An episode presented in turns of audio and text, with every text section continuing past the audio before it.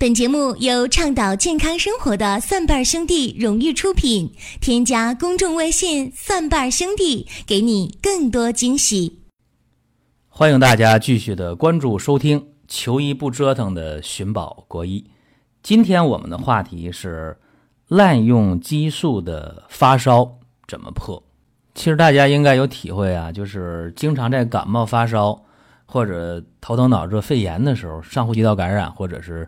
住院治下呼吸道感染的时候，一旦遇到这个病不太容易康复啊，说总发烧啊，总发烧并不太好，往往临床医生就会给你加点激素。这里边很常用的一个激素就是地塞米松。说实话啊，这个地塞米松在众多的激素当中啊，它的副作用呢还算是比较小的，短时间用呢问题还真不太大。高烧不退呢，适当用激素，它有一个抗炎的作用。虽然说用这个激素呢，它不能够真正的去治病啊，但是呢，在高烧的时候用，毕竟能够解决一时的问题。你也不能说用这药就不对。甚至有的人去说，这到了一些社区的卫生所啊，到小诊所啊，包括到到一些这个医院都这样，来了就是吊瓶啊，吊瓶一打。就往里边加激素，因为用上激素它好的相对就快嘛。特别是地塞米松啊，这个用的特别特别的多。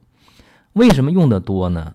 因为这个地塞米松啊，大家要知道，呃，它的应用呢，在世界各地说实在的都挺多的。因为这药它便宜啊，用着又有效，所以不仅是治疗这个上呼吸道感染发烧的时候，包括治疗什么皮肤病啊。呃，也愿用这个治这个风湿病，也愿用这个，甚至，呃，治疗结核的时候，哎，也有医生愿用这个药，因为用上了它，它很快就有作用。但是大家要知道啊，这个地塞米松呢，它的副作用也是挺多的，比方说导致骨质疏松啊，呃，出现白内障啊，啊，导致体内菌群失调，尤其是白色念球菌啊，这个就比较泛滥，这个都是一些常见的副作用。但是为什么还要用这个地塞米松呢？因为它的抗炎作用、抗过敏作用、抗风湿作用确实比较明显。但是怕什么？怕长期大剂量的用。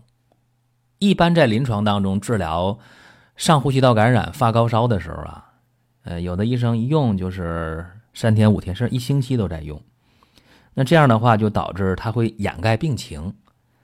我前段时间就遇到一个病号，这个我觉得挺有代表性的。这个人体质特别弱啊，三十六七岁啊，一个大男人，看着长得五大三粗的，但是他体质特别弱，就是天气一变化，稍微不注意，他就鼻子就不通气了，鼻塞了，然后就流流鼻涕，流完鼻涕就咳嗽，然后就开始发烧，就感冒。而且他一发烧呢，往往都是烧的就比较高，一下就烧到三十八度五以上，然后三十九度，就是这么样一种发烧的方式，甚至有的时候烧到三十九度五，非常非常吓人。那他一烧到这个程度，到医院了，那医生一看这温度太高了，你这成年人烧到这种程度，再烧就迷糊了，怎么办？激素就给用上了。哎，低塞米松，有的时候呢是屁汁儿哈，肌肉注射，有的时候。直接就放到吊瓶里边去了，那这样用的话，它往往很快就能把这个高烧给退下来。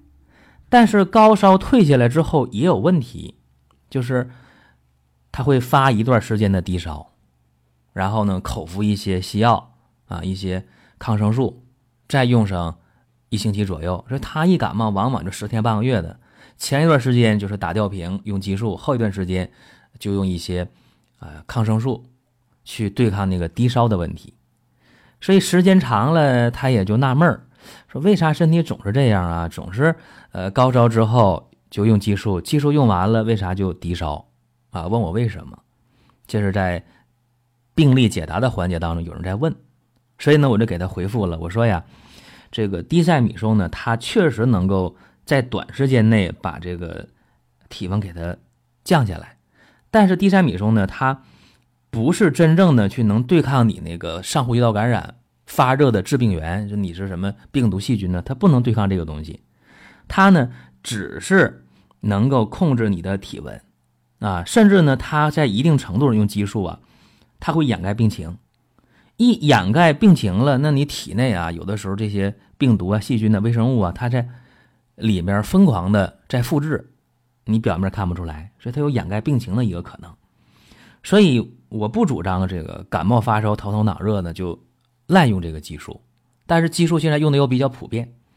那么用完激素了，有一个问题啊，就是激素一停掉了，哎，病马上就反弹回来。然后刚开始那几天都退烧了啊，然后。激素一停掉，哎，又开始发烧，可能发烧的程度呢不太高，不是三十八度五以上，三十九度啊，不是了，可能就烧到三十七度五啊，三十七度六啊，三十七度七啊，这三十八度以下基本就这样。啊，这这么样一个这个，呃，发烧程度还不太重，但是这个时候浑身肯定难受啊，头疼啊，呃，迷糊啊，恶心呐，乏力呀，全身的关节肌肉酸痛啊，这都会有。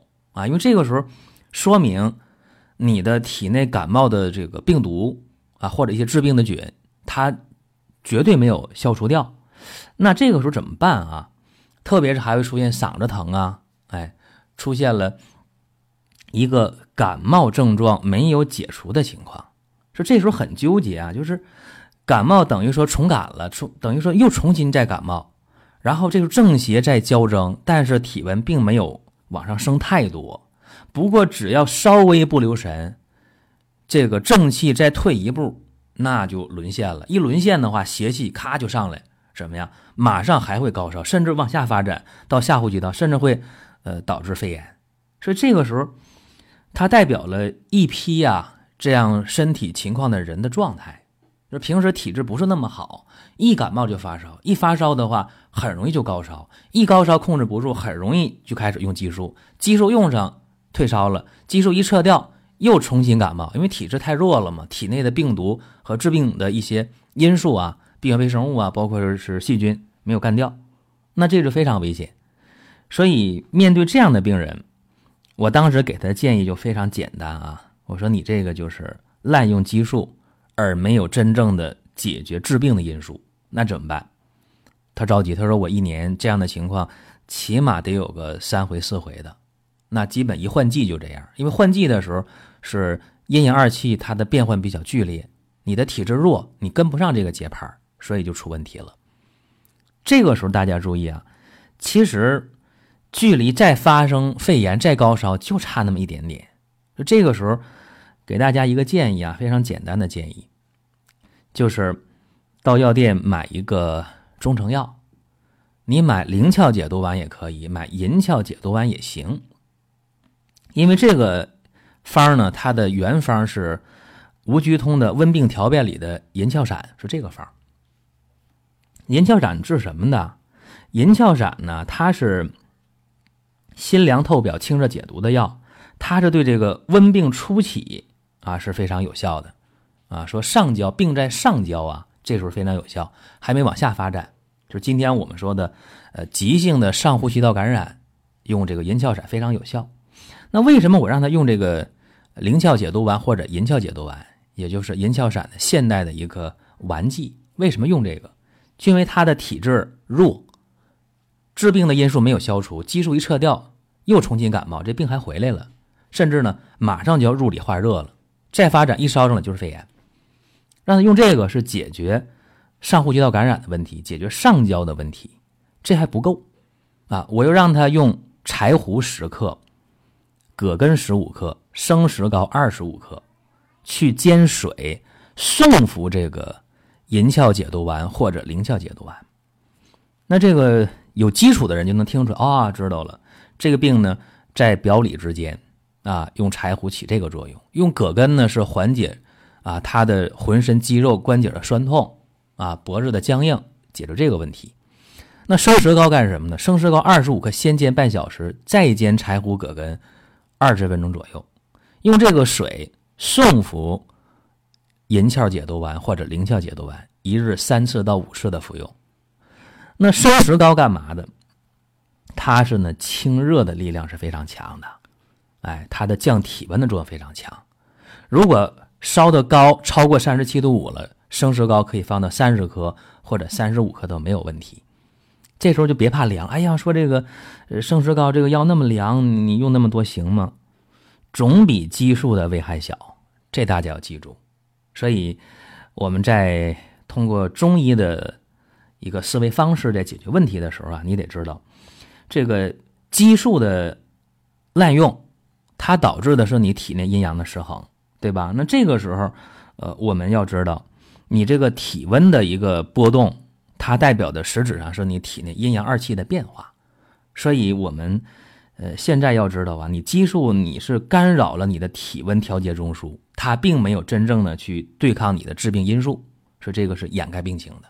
但是如果真的发高烧了，真的病情比较危重，激素呢该用还得用，但是不要用时间长，量更不要大。